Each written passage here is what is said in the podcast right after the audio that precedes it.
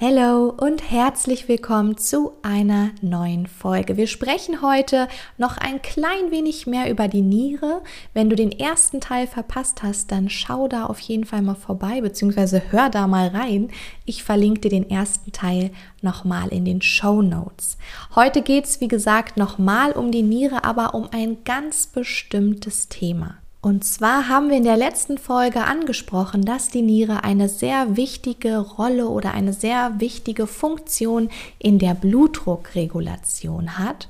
Und deswegen schauen wir uns heute das RAAS oder Renin-Angiotensin-Aldosteron-System einmal genauer an. Also bleibt dran und bis gleich. Ich bin Elli von Natürlich Elli und du hörst meinen Podcast Medizin im Ohr. Wir beschäftigen uns hier mit Themen rund um Medizin, klären offene Fragen und führen spannende Gespräche mit inspirierenden Gästen. Wenn du also ein paar Minuten Zeit hast für ein bisschen Medizin im Ohr, dann lass uns loslegen.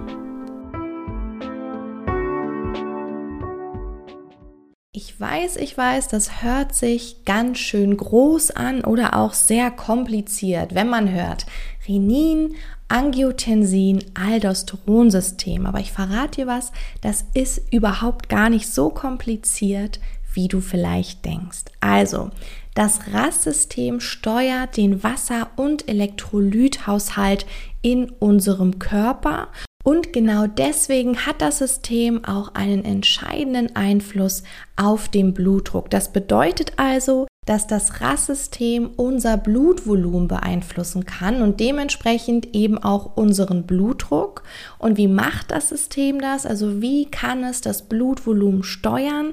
Indem, und das ist jetzt wichtig, es eben den Einfluss auf unsere Flüssigkeits- und auch die Elektrolytbilanz hat. So jetzt erstmal ganz grob erklärt. Und jetzt gehen wir eben einen Schritt weiter und schauen uns an, wie schafft es RAS, unseren Flüssigkeits- und Elektrolythaushalt zu beeinflussen. Du weißt bestimmt, dass unsere Nieren einen ganz bestimmten Blutdruck brauchen, um vernünftig arbeiten zu können. Und wenn dieser Druck nicht gegeben ist oder dieser Blutdruck eben abfällt dann registrieren das Nierenzellen, und zwar ganz genau Zellen des juxtaglomerulären Apparates. Jetzt denkst du wahrscheinlich, wow, okay, danke, danke für diesen Zungenbrecher. Was sind die Zellen des juxtaglomerulären Apparates, beziehungsweise was machen die?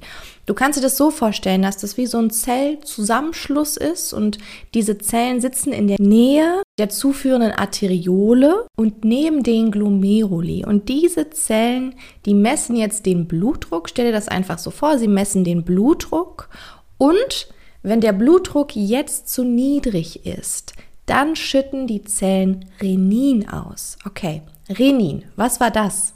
Renin ist eine Protease. Proteasen waren nochmal, genau, das sind einfach Enzyme, die wichtig sind, um Eiweiße zu spalten. Also sie katalysieren eben die Spaltung von Eiweiß. Und Renin hat jetzt die Wirkung, dass es Angiotensinogen zu Angiotensin 1 spaltet. Angiotensin 1 ist jetzt wie so ein Zwischenprodukt, weil eigentlich möchte man Angiotensin 2. Also es soll Angiotensin 1 zu Angiotensin 2 umgewandelt werden. Das funktioniert aber nicht einfach so, denn dafür brauchen wir ACE.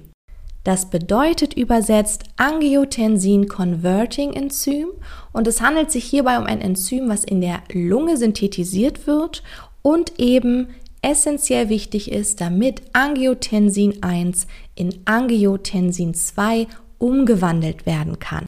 Okay, also ACE kam jetzt ins Spiel und hat Angiotensin 1 in, genau, Angiotensin 2 umgewandelt. Was bewirkt denn jetzt Angiotensin 2? Warum wollte die Niere, dass Angiotensin 2 gebildet wird? Sie wollte das, weil sie natürlich das Ziel hat, den Blutdruck wieder zu steigern. Und Angiotensin 2 bewirkt, dass die Gefäße sich jetzt verengen. Das nennt man auch Vasokonstriktion. Und genau durch diese Verengung der Gefäße wird der Blutdruck jetzt wieder erhöht. Aber das ist nicht das Einzige, was Angiotensin 2 bewirkt, denn es regelt auch noch die Freisetzung von Aldosteron aus der Nebenniere. Vielleicht klingelt jetzt was bei dir. Was macht nochmal Aldosteron?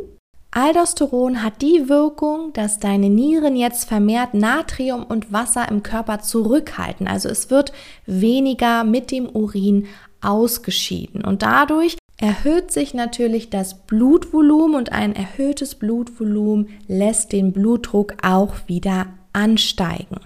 Aber das ist immer noch nicht alles, was Angiotensin 2 bewirkt, denn zusätzlich kann es das Durstempfinden steigern, so dass man einfach vermehrt trinkt, vermehrt Flüssigkeit aufnimmt. Vermehrte Flüssigkeit führt wieder zu einem größeren Blutvolumen, was wieder, na, genau den Blutdruck ansteigen lässt. Aber das war es immer noch nicht. Denn Angiotensin 2 wirkt sich auch auf die Hirnanhangsdrüse aus, beziehungsweise fördert es die Freisetzung von ADH. Was war jetzt nochmal ADH? Heute werfen wir hier mit vielen Begriffen um uns. Das ist das antidiuretische Hormon oder auch Vasopressin genannt.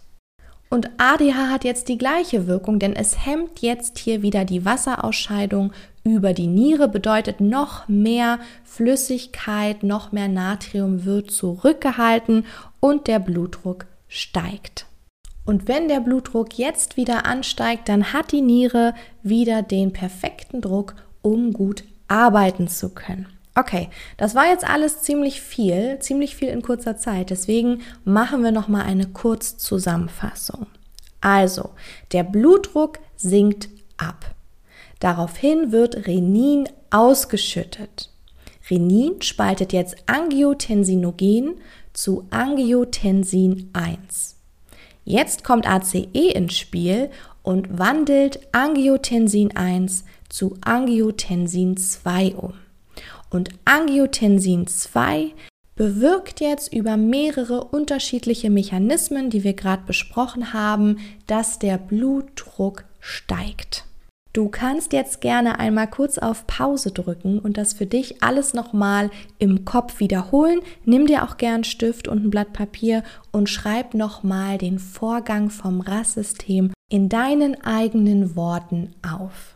Okay, wir machen weiter. Wie könnten wir denn jetzt auf dieses System zugreifen, beziehungsweise besser formuliert, wie könnten wir jetzt in das Renin-Angiotensin-Aldosteron-System eingreifen, um auch hier den Blutdruck zu beeinflussen? Ganz genau, du weißt es bestimmt, mit Hilfe von Medikamenten. Schaust du dir zum Beispiel die Wirkungsweise von Beta-Blockern an, dann wird klar, dass Beta-Blocker genau in dieses System eingreifen, denn sie hemmen die Reninfreisetzung.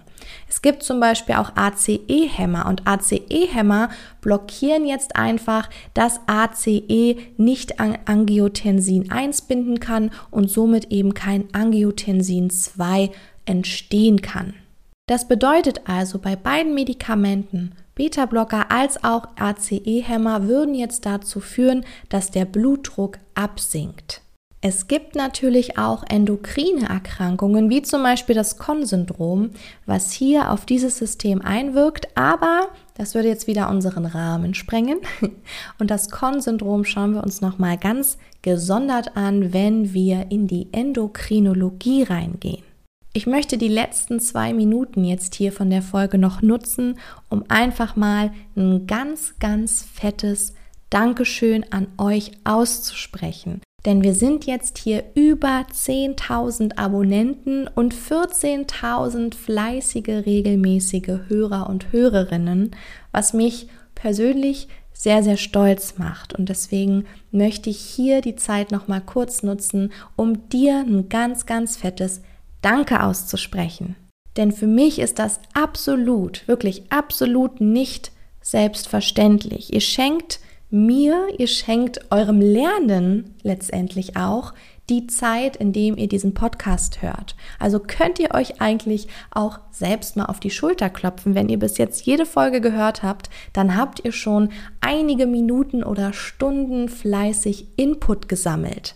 Und wir haben uns jetzt einfach auch im Team Gedanken gemacht und möchten, weil die Nachfrage immer, immer größer wird, euch jetzt noch was anbieten. Und zwar, oh, ich bin ganz aufgeregt, weil ich das so toll finde und mich so freue.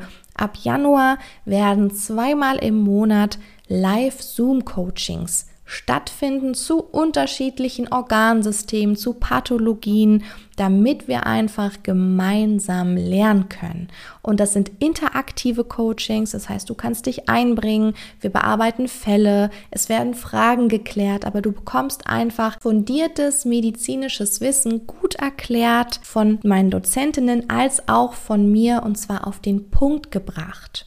Ne, wir schwafeln nicht lang drum herum, sondern es sind die wichtigsten Dinge, auch vor allem die wichtigsten Basics, sei es Anatomie, sei es Physiologie, so dass du einfach eine gute Grundlage hast in einem bestimmten Themenfeld und darauf dann einfach aufbauen kannst. Also wenn du Lust hast mitzumachen, du bindest dich auf gar keinen Fall immer dabei zu sein. Du kannst ganz individuell schauen, welche Themen besprechen wir in den nächsten Wochen oder Monaten und dich genau speziell für diese Themen auch einfach anmelden.